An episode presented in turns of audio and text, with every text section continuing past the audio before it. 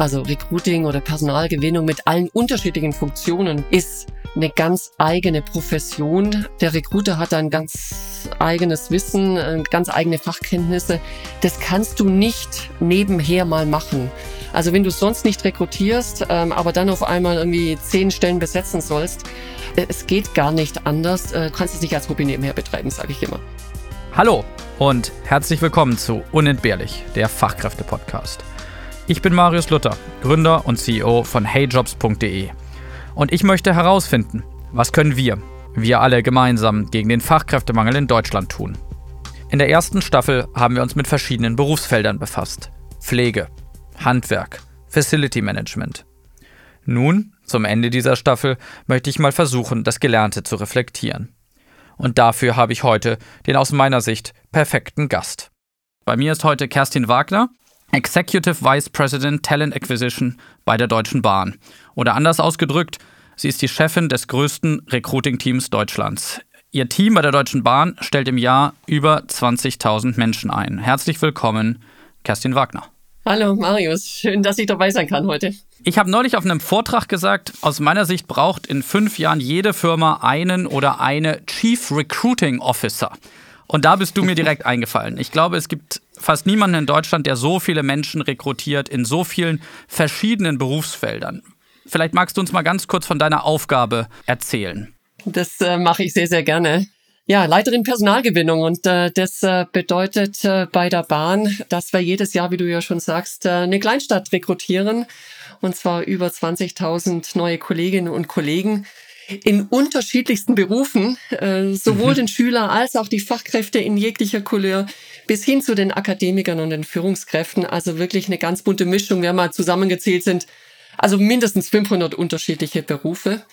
Und das machen wir mit einer Mannschaft von äh, knapp 800 Leuten.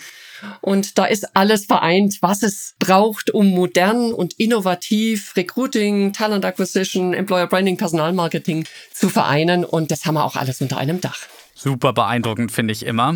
Viele ZuhörerInnen stellen sich natürlich sicher direkt die Frage: 800 Leute, das ist quasi meine gesamte Firma. Ist denn das, was Kerstin heute erzählt, auch anwendbar auf mich im Mittelstand zum Beispiel oder in einem kleineren Unternehmen? Absolut. So wie man heute Recruiting und Personalmarketing, Employer Branding macht, das ist unabhängig erstmal ähm, von der Größe und dem Volumen, was du mhm. rekrutierst. Es geht ja erstmal darum, ähm, was braucht es, wie geht es heutzutage, was braucht es, dass ich auch wirklich meinen Kunden, das ist übrigens der Bewerber, die Bewerberin, äh, meinen Kunden dann auch ideal ansprechen kann und gut durch den kompletten Recruiting-Prozess begleiten kann. Und das gilt im Kleinen wie im Großen und von dem her, ja, es ist grundsätzlich für alle relevant. Wenn der Kandidat, die Kandidatin mein Kunde ist, dann richte ich natürlich alles, was ich mache, an meinem Kunden aus. Das ist der Mindset, den ich brauche, um wirklich erfolgreiches und performantes Recruiting zu machen. Der Kunde kauft natürlich was und der kauft bei mir den Job jetzt in der Analogie gesprochen. Mein Produkt ist der Job und äh, das Produkt muss dann natürlich attraktiv sein und das Produkt muss natürlich dann auch wirklich marktgängig sein und gut im Markt positioniert sein. Und deshalb muss ich es positionieren. Deshalb muss ich aber auch den Kunden richtig ansprechen. Also diese ganze Analogie mit äh, Zielgruppensegmentierung und die Zielgruppenansprache und äh, sehr individuell auf den Kandidaten zuzugehen, das ist genau das Thema. Und wenn du weitergehst, wie sieht dann wirklich auch dein Kundenerlebnis aus, also dein Kandidatenerlebnis? Auch das wirklich sauber durchzudeklinieren. Das gilt für kleinere Unternehmen, für größere Unternehmen ist es immer exakt das, das Gleiche.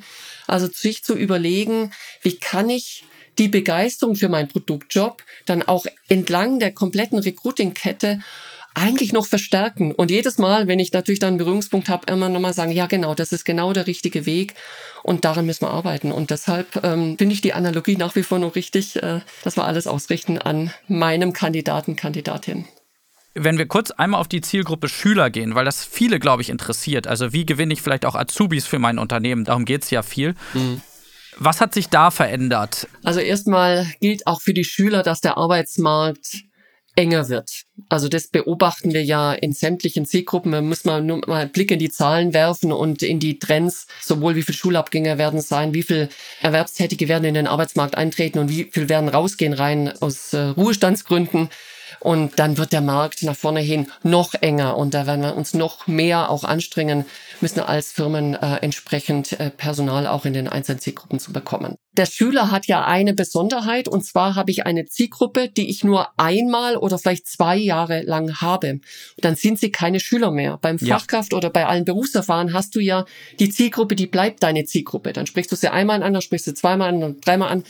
Beim Schüler hast du jedes Mal eine neue Zielgruppe so. Und die hat sich verändert über die, die Jahre, absolut. Wir haben immer auch eine Besonderheit und die finde ich, hat auch während Corona jetzt nochmal stärker zugenommen. Wie finde ich meinen richtigen Job? Wie finde ich meine richtige Ausbildung? Wie finde ich mein richtiges Studium? Also eigentlich das Thema Berufsorientierung, das ähm, dass sich klar werden, was möchte ich eigentlich machen in diesem, ich sag's mal so, Dschungel an Möglichkeiten. Und da müssen wir genau ansetzen. Also Hilfestellung zu geben. Was kann ich denn? Was möchte ich denn? Ähm, das äh, machen wir auf unserer Karriereseite mit entsprechend Jobprofiler und, und auch Beratungsgesprächen. Wir gehen natürlich an Schulen. Unter Corona war das auch virtuell möglich. Ähm, wir laden auch, wenn es geht, natürlich Schüler zu uns ein. Wir sprechen mit Eltern, um da auch Hilfestellung zu geben. Wir nehmen die Angst, wie funktioniert denn das mit den Bewerbungen? Was muss ich da reinschreiben? Brauche ich noch ein Anschreiben? Nein, bei uns bei der Bahn braucht man kein Anschreiben mehr. Nutzlose Hürden äh, einfach abschaffen, um das Bewerben an sich einfach und attraktiv zu machen für die Schüler. Aber eigentlich geht's los mit, mit einer Orientierung zu geben und da müssen wir am Ende vom Tag auch wirklich ran. Wenn man sich so ein bisschen die Statistiken anschaut mit dem demografischen Wandel, dann sehen wir, am meisten fehlen uns in zehn Jahren Fachkräfte. Und Fachkräfte sind ja eigentlich die Menschen, die heute Schüler sind und eigentlich mhm. eine Ausbildung als Fachkraft machen sollten, müssten. Und das liegt einmal natürlich daran, dass deutlich weniger Menschen geboren wurden in den letzten 20 Jahren als vor 60 Jahren. Zum anderen habe ich aber auch gesehen, die Studienanfängerquote, also wie viel Prozent der Schulabgänger beginnen ein Studium, die lag in den 70er Jahren bei 15 Prozent und die liegt heute bei ungefähr 50 Prozent. Hm, hm.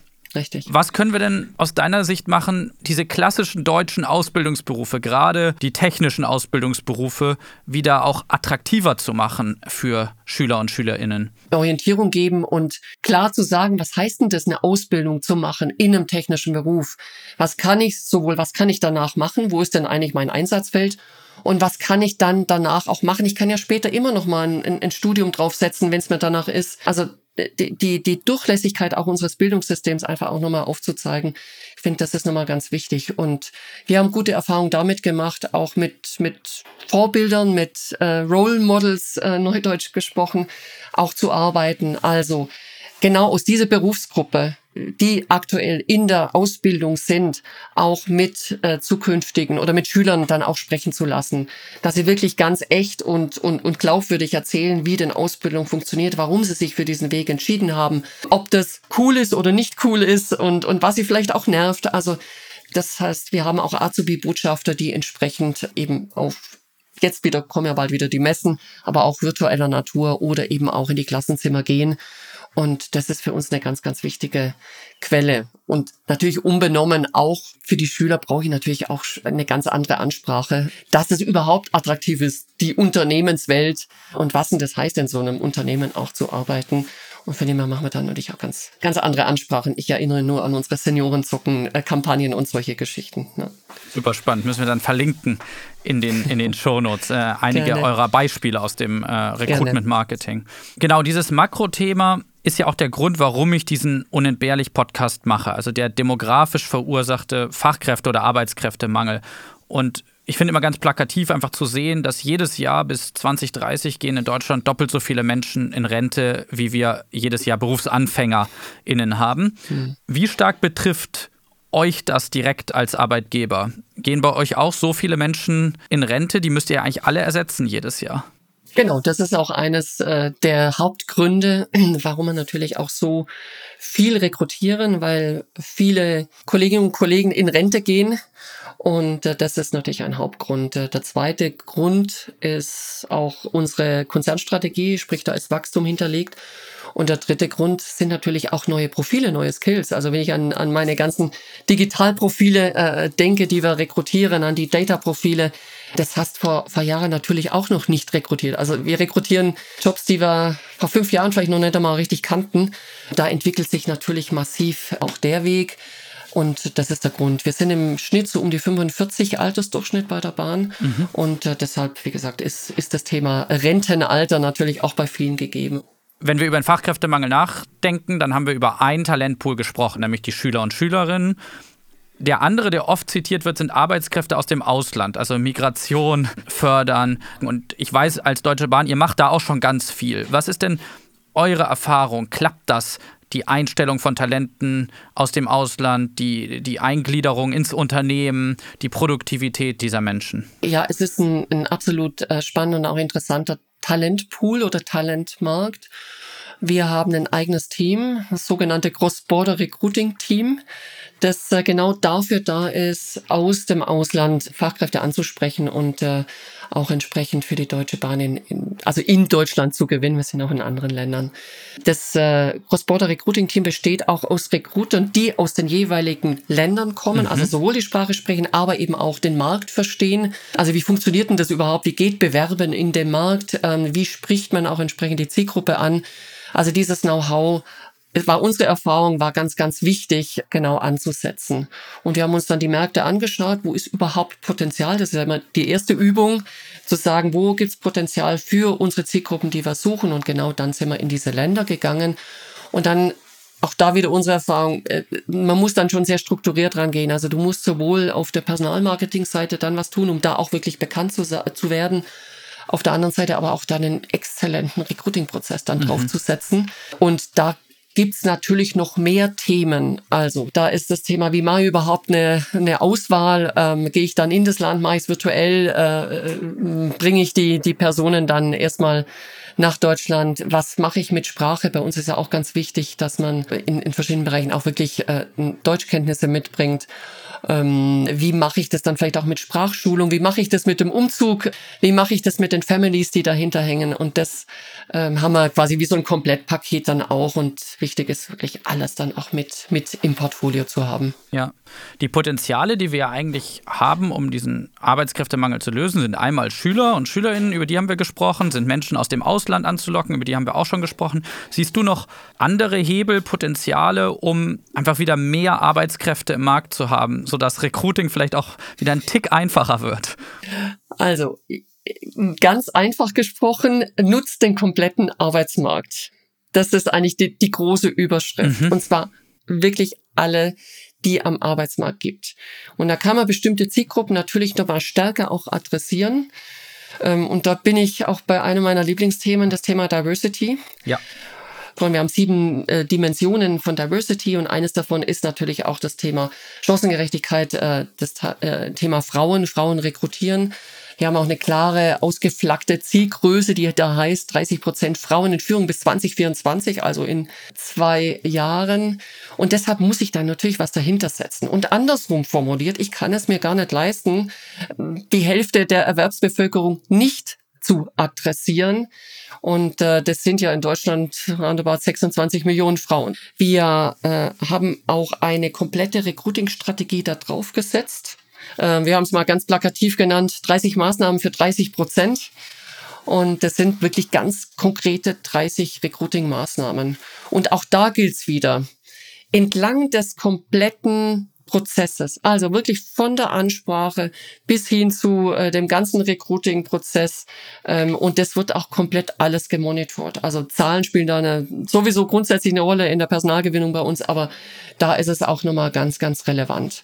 Und im März, und äh, das war ja auch so eines der Leuchttürme, machen wir dann auch sehr sehr starke Aktionen. Äh, 8. März ist ja eigentlich der äh, Weltfrauentag und ja. wir machen gleich immer einen ganzen Monat draus und, und stellen, machen es zum Thema und stellen es dann auch wirklich ähm, konkret ins, ins Fenster. Und äh, wir haben dieses Mal auch den Spieß umgedreht. Man muss Dinge auch mal, mal anders denken und sagen, wir bewerben uns als Arbeitgeberin bei 26 Millionen Frauen und nicht andersrum. Und genau so haben wir es dann durchgezogen und nach der größten Bewerbung Deutschlands gab es dann auch zum Schluss des Monats äh, das größte Bewerbungsgespräch Deutschlands äh, und das haben wir dann mit einem Livestream gemacht. Also von dem her und auch das hat funktioniert. Wir haben deutlich mehr äh, Bewerbungen dann auch von Frauen bekommen.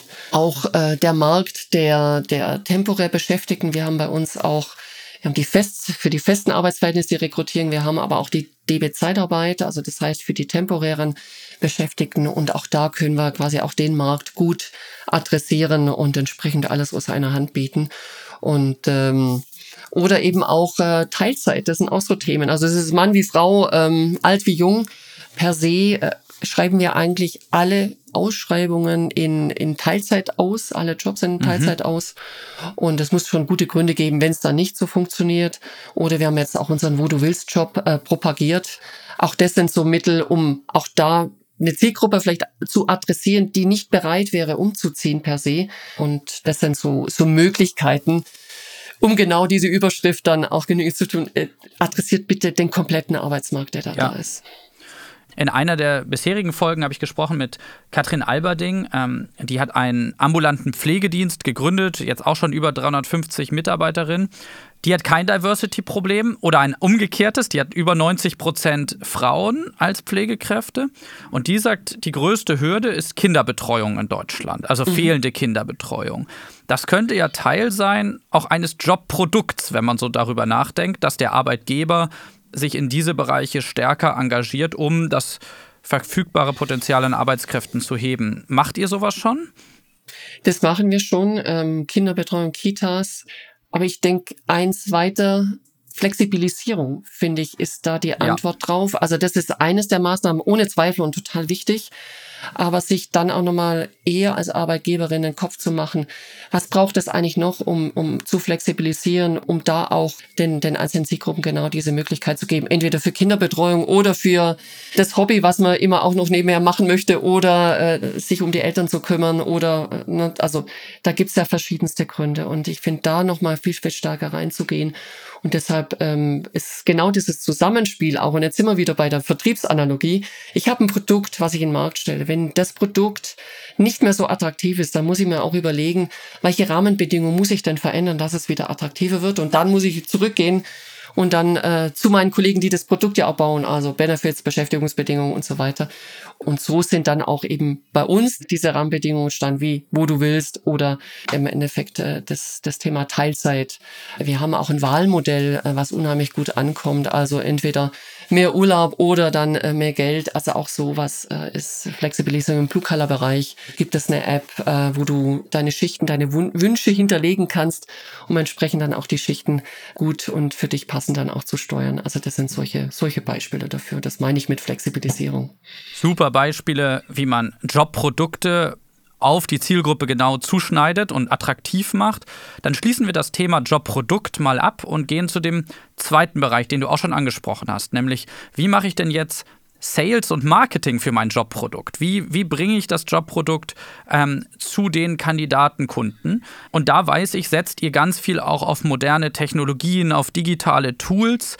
Vielleicht magst du uns da einen Einblick geben, was sind für euch so die absolut wichtigsten Tools und Technologien im Recruiting bei der Deutschen Bahn?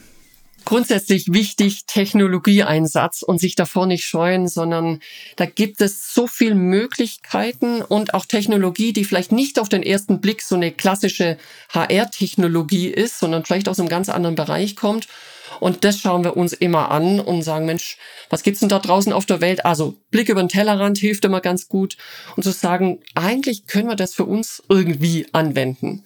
Wir haben natürlich irgendwie eine performante Karriereseite, wo wir eigentlich permanent auch schauen, was funktioniert mit AB-Tests da drauf, äh, schauen, was, was können wir da verbessern, verändern, dass wir es auch sehr kundenorientiert, das bin ich wieder bei dem Begriff, auch ist, da ist, ist dadurch auch ein Chatbot dahinter geschaltet. Und ich sage immer, wir machen nicht den Chatbot, weil es irgendwie gerade in ist, sondern weil das uns hilft, dem Kunden, wenn er genau bei dem Kaufprozess ist, zu sagen, ich beantworte dir die Frage, egal wann du sie stellst und ich bin schnell und kann damit entsprechend auch reagieren oder aktiv reagieren. Wir haben ähm, unglaublich viele Stellenanzeigen und da ist ja immer die spannende Frage, welche Stellenanzeige performt denn und welche performt denn nicht.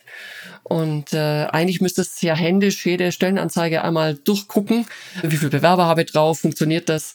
Und wir haben äh, dann Algorithmus entwickelt, äh, unsere sogenannte Sourcing Automation nennen wir das Ding, ähm, wo man sagen, die Maschine guckt mir das nach, jeden Tag und schaut, ist es gut, ist es nicht gut? Und du musst erstmal definieren, was ist denn gut? Also mein typisches Beispiel ist immer zehn Bewerbungen auf Cybersecurity-Stellen, hurra da können wir uns echt feiern. Ähm, Wenn es zehn Bewerbungen vielleicht auf eine, eine klassische Marketingstelle ist, dann müssten eigentlich mehr sein. Also es kommt auch immer auf die Region an, kommt immer auf den Job an. Sowas zu automatisieren, es hilft uns. Was uns auch hilft, ist den Arbeitsmarkt nochmal besser zu, wie soll ich sagen, in Zahlen zu gießen. Wenn du über diese Datenzentriertheit sprichst, aus meiner Sicht ist das ja vor allem auch im Recruitment Marketing wichtig. Da habe ich ganz, ganz viele Kanäle, da gebe ich viel Geld aus. Wie geht ihr denn da vor, um zu messen und zu analysieren, was bringt was, was bringt vielleicht aber auch nichts? Also erstmal die Zahlen nutzen, die du hast. Und das ist ja erstaunlich, wenn man mal draufschaut. Es ist ja oft gar nicht so schwierig, an genau diese Zahlen zu kommen. Ähm, und man muss einmal groß draufschauen. Entlang der kompletten Prozesskette gucken wir natürlich drauf und eben auch im Marketing. Das fängt ja schon an, wie viele Klicks habe ich irgendwo auf, auf meiner Karriereseite und was, was funktioniert da, bis hin zu, äh, was kostet mich denn so eine Bewerbung für eine Zielgruppe und wie könnte ich das optimieren, über welchen Kanal gehe ich da am besten. Das sind ja einfache Angaben. Du weißt ja, was du dafür ausgibst. Du weißt, was du sonst noch an Kosten hast und dann äh, bist da schon auch ein schlauer. Ähm, was uns auch geholfen hat, ist eigentlich das, was im Bewerbermanagementsystem an Daten hinterlegt ist, zu wie viel Bewerber habe ich auf eine Stelle und äh, wie viel sind dann wirklich auf die Shortlist gekommen, wie viel davon sind dann ins Interview gekommen.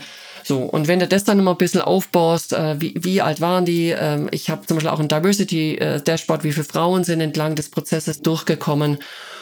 Und das hat uns geholfen, ähm, das mal auf eine Seite zu schreiben und so ein ganz klassisches Dashboard aufzumachen entlang der Kette. Und dann hast du eine ganz andere Diskussion auch mit den einstellenden Führungskräften. Und dann kannst du auch gemeinsam drauf schauen und sagen, da müssen wir besser werden. Warum fliegt uns immer genau an der Shortlist jemand raus? Äh, müssen wir vielleicht was vorneweg verbessern? Müssen wir anders ansprechen?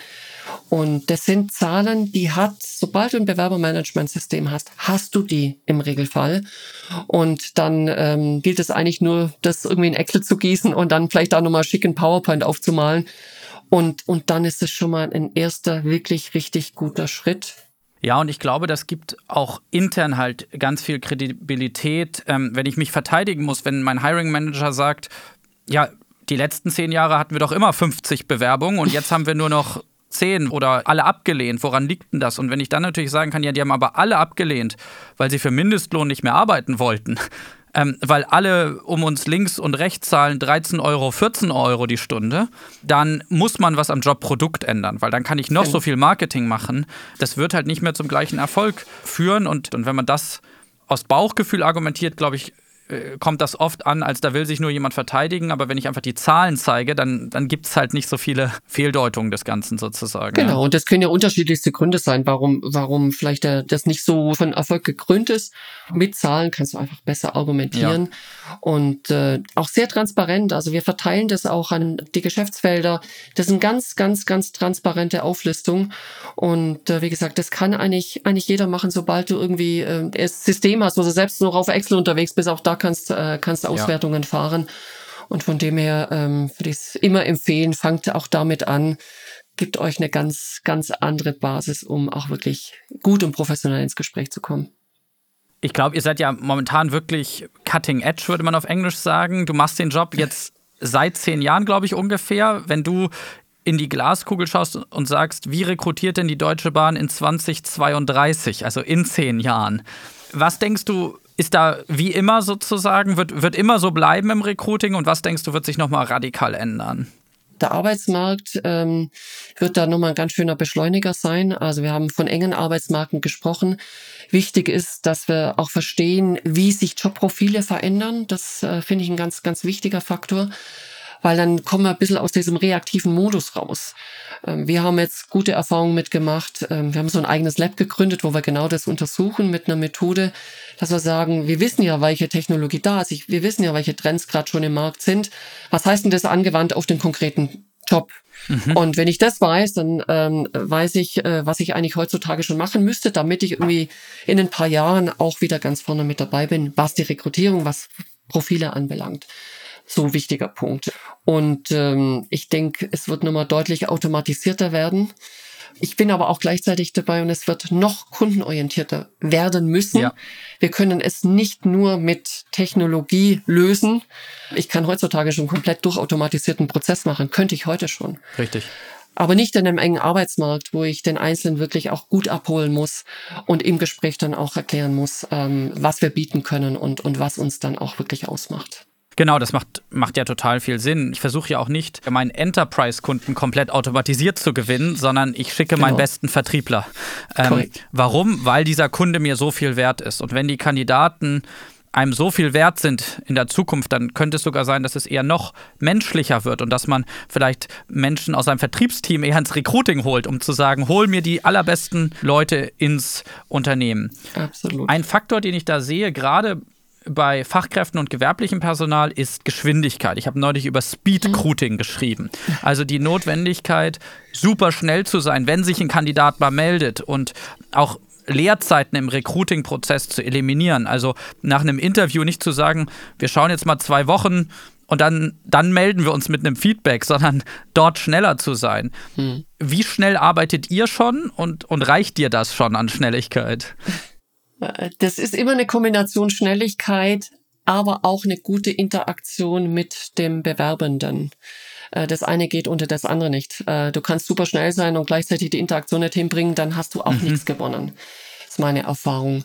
Und ob es dann einen Tag länger oder kürzer geht, ist dann auch erstmal unerheblich. Wichtig ist, du hast, du hast eine gute Kundenbeziehung und eine gute Beziehung zu mhm. dem einzelnen Kandidaten und Kandidatin.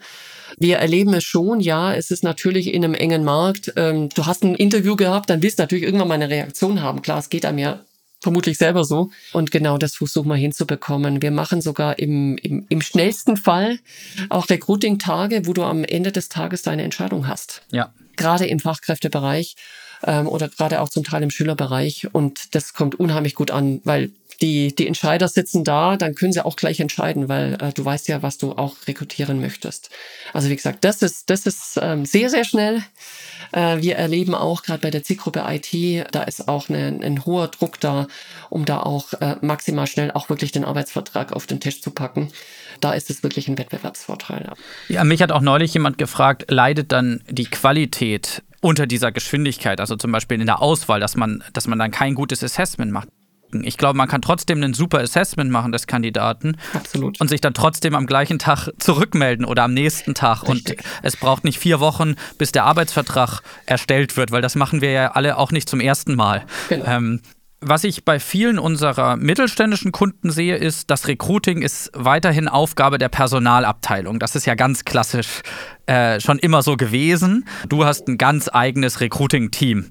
Ich glaube, das ist trotzdem beim Personalvorstand aufgehangen, aber es ist eine eigene Organisation. Warum, warum macht ihr das so eigenständig? Recruiting, ich sag's immer so, ist ja kein Einsteigerjob mehr, was es vielleicht vor, ich würde fast sagen, Jahrzehnten war. Äh, da warst du Junior, dann ging es erstmal ins Recruiting und dann äh, konntest wieder äh, die, die große HR-Welt äh, entdecken. Und äh, das hat sich massiv gedreht. Also Recruiting oder Personalgewinnung mit allen unterschiedlichen Funktionen, können wir gleich noch besprechen, ist eine ganz eigene Profession, ähm, die es natürlich gilt, absolut professionell auch auszuüben. Der Recruiter hat ein ganz, ganz eigenes Wissen, ganz, ganz eigene Fachkenntnisse. Das kannst du nicht nebenher mal machen. Also wenn du sonst nicht rekrutierst, ähm, aber dann auf einmal irgendwie zehn Stellen besetzen sollst, äh, es geht gar nicht anders. Äh, du kannst es nicht als Hobby nebenher betreiben, sage ich immer. Und von dem her absoluten Fokus auf das Thema. Und äh, wenn du dir anschaust, äh, was wir auch an unterschiedlichsten Profilen haben, dann haben wir natürlich den Spezialist für Personalmarketing. Der eine steuert die Kampagnen, der andere ist mehr im Performance Marketing, der andere ist eher auf der regionalen Seite unterwegs. Wir haben Social Media Spezialisten. Wir haben auf der Recruiting-Seite selbst die Recruitingsteams sehr klar aufgeteilt. Der Recruiter muss stark beheimatet sein in der Zielgruppe. Also der Schülerrecruiter ist ein anderer wie der Fachkräfterecruiter. Der, der IT-Recruiter hat eine ganz andere Community wieder wie vielleicht der, der, der die Marketing-Leute rekrutiert. Und das ist eminent wichtig. Wir haben eigene Active Sourcer, äh, wir haben ein eigenes Executive Team, also die wie Headhunter agieren. Wir haben ein eigenes Analytics Team, Data Scientists und Data Engineers drin. Und das macht eine moderne Personalgewinnung aus. Das meine ich damit. Und vielleicht da noch auch ein Wort dazu. Ich kann nur allen raten, die vielleicht uns jetzt zuhören und sagen, Mensch, ich bin gerade dabei am überlegen, wie, wie stelle ich denn das äh, mein, mein Team auf? Es geht auch in, in viel, viel kleiner dann kann ich immer nur raten, bitte packt alles in dieses eine Team rein und da gehört immer das Marketing, Personalmarketing mit der Rekrutierung zusammen. Das kannst du nicht trennen. Das ist so eng verflochten. Und ähm, ich habe das große Glück, dass wir auch die Strategieabteilung, also die Governance-Abteilung und die Operative unter einem Dach haben. Mhm. Und das macht uns extrem schnell. Also ich kann quasi heute was überlegen und mir ausdenken und kann morgen umsetzen. Und, äh, und das ist eminent wichtig. Und ja, es hat auch den Fokus bei uns, weil es hängt nicht irgendwo, irgendwo, sondern das hängt direkt am Personalvorstand als, als wichtiges Thema. Hm. Das fand ich jetzt total spannend, diese zwei Takeaways auch für kleinere Unternehmen, die nicht eure technische Möglichkeiten haben, eure Finanzmittel, euer Recruiting-Team zu sagen, was kann ich trotzdem tun? Und wenn ich dich richtig verstanden habe, ist es einmal alles unter ein Dach. Ja. Und zwei, versuchen auch schnell schon eine Spezialisierung hinzukriegen. Also einen Sourcer vielleicht zu haben, einen Recruiter zu haben, einen, der genau. Personalmarketing macht, einen Analyst zu haben und nicht genau. zu sagen, ich habe vier Menschen und die machen alle alles sozusagen. Alle alles. Genau, ja. genau. Ähm, Gibt es da noch andere Tipps, die du gerade auch für kleinere Teams hast? Ich finde es wichtig und das äh, ist jetzt äh, die Rede äh, an alle Führungskräfte, die Recruiting oder Personalgewinnungsteam leiten seid da auch Vorbilder und, und versucht, so einen innovativen Mindset in das Team zu integrieren, weil das ist eben auch da wieder wichtig. Also sowohl ähm, das selber vorzuleben, weil das ist ja wir unterliegen ja permanenter Veränderung. Auch ich muss mich um das Thema kümmern, was gibt's denn da Neues da draußen? Und ich muss mir natürlich auch immer wieder in, in Themen einarbeiten und, und einlesen. Also das Thema lebt es vor und schafft auch Freiräume, wo ihr auch unglaublich kreativ und innovativ sein könnt. Da ist immer mein Wahlspruch, es gibt keine zu verrückte Idee, aber bitte sprecht sie aus. Und das kann man im kleinen Team wie im großen Team machen. Also, dass man einfach wirklich sein komplettes Team nutzt, um, um nochmal anders zu denken und nochmal die, die Dinge zu drehen. Und äh, letzter Punkt, sehr früh auch in Befähigung des eigenen Teams zu investieren. Wir haben auch Lernzeit jede Woche von acht bis zehn. Montag von acht bis zehn ist in jedem Kalender geblockt Lernzeit. Und äh, das ist eben auch ein wichtiger Punkt, zu sagen, entweder ich hole on-demand ein, ein, Training, wir können relativ spontan auch mal ähm, ein Live-Training äh, platzieren, wenn es Neuerungen gibt, äh, in einem Prozess vielleicht das hilft uns massiv. Ja, und ich glaube, es gibt kaum einen Markt und damit ein Berufsfeld, wo sich in den letzten auch fünf Jahren so viel verändert hat. Also so viel hat sich im Vertrieb zum Beispiel nicht verändert, wie sich im Recruiting verändert hat. Warum? Weil sich ja auch die Märkte komplett gedreht hatten. Es gab Corona, da gab es dann plötzlich super viele Kandidatinnen auf dem Markt. Dann gab es plötzlich wieder niemanden, weil die ganze Gastronomie wieder neu eingestellt hat. Und dort immer modern zu bleiben und auf der Höhe der Zeit zu bleiben, ist, glaube ich, eine extreme Herausforderung und braucht nicht Change Management, aber so ja, diese Bereitschaft, sich eigentlich jeden Tag auf neue Situationen ähm, einzustellen. Deswegen finde ich das ein total tolles Beispiel mit euer, eurer Lernzeit. Vielleicht ganz zum Abschluss, Kerstin, ich frage jeden Gast, ähm, hast du in der jüngsten Vergangenheit irgendwas im Recruiting gesehen, eine Aktion, ähm, ein Prozess, wo du gedacht hast, wow, das ist neu, das ist gut, das, das könnte auch die Zukunft vielleicht sein? Also was mich äh, gerade wirklich rumtreibt, ich habe es vorhin schon erwähnt, Metaverse, ähm, AR, das sind so die Themen, ähm, einfach da nochmal zu überlegen, wie, wie können wir denn das nach vorne hin auch anwenden, das, das finde ich ein, ein ganz spannendes spannendes Feld, ähm, wo wir, glaube alle miteinander auch nochmal äh, draufschauen müssen und gucken müssen, wie, wie die, wo die Reise hingeht. Und ich war jetzt erst am Wochenende äh, in Hamburg am Bahnhof äh, und äh, da gab es einen kleinen Händler und auch der hat ähm, seine Werbung eigentlich genau neben seinem Produkt geschaltet und sagt, übrigens, ich suche Leute und äh, hat es irgendwie sehr klar, sehr gut auf den Punkt gebracht. Das ist jetzt überhaupt keine Technologie dahinter. Mhm. Aber das ist einfach smart gemacht und sagen, ja genau, ich bin auf alle Fälle drüber gestolpert, man hat es gesehen und sagen, ja Mensch, eigentlich ja, super, also schon neugierig geworden. Und oft sind es auch die kleinen Dinge, wo ich sage, ja, ähm, warum nicht? Und äh, das ist auch gut und richtig so. Also von dem her äh, ja. faszinieren mich auch oft so, so kleine Dinge. Ja, mich durchaus auch. Und ich, ich finde immer bei diesen kleinen Dingen, aufgrund dessen, dass man nicht so viel Platz hat, sind die immer sehr gut konzentriert auf eigentlich die Kernaussagen des genau. Jobprodukts, die, die wirklich genau. ähm, den Unterschied machen. Bei den Stellenanzeigen im Internet denkt man immer, ich kann zwei DIN A4 Seiten schreiben, nur die liest halt kein Bewerber. Ich habe, glaube ich, gestern gelesen, dass ähm, im Durchschnitt unter 30 Sekunden auf einer Stellenanzeige verbracht wird, ähm, mhm. wenn ein mhm. Kandidat sozusagen durch das Internet browst. Und ähm, in diesen Aushängen stehen oft die Essentials. Da steht drin, unter der Woche verdienst du X, am Wochenende Y. Und genau. hier musst du dich melden und äh, wir suchen dich sozusagen. Und ähm, für viele Jobs sind das die essentiellen Informationen. Absolut. Super, dann ganz lieben Dank dir, Kerstin. Ich fand's wie immer äh, total insightful ist das englische Wort. äh, äh, weiß gar nicht das Deutsche mehr, ja. Aber ähm, fand's total spannend, interessant ähm, und ich glaube auch, dass das ganz vielen ZuhörerInnen ähm, ganz viel gebracht hat heute. Deswegen lieben Dank, dass du dir die Zeit genommen hast. Ja, sehr viel Spaß gemacht. Lieben Dank an dich. Das war sie, die vierte Folge von Unentbehrlich, der Fachkräfte-Podcast. Ein Interview mit der vielleicht ersten Chief Recruiting Officer Deutschlands. Was nehmt ihr aus dieser ersten Podcast-Staffel mit? Schreibt mir gerne auf LinkedIn. Da findet ihr mich unter meinem Namen Marius Luther. Oder ihr besucht mich auf der Podcast-Homepage unentbehrlich.co. Danke fürs Zuhören und bis zum nächsten Mal. Euer Marius Luther.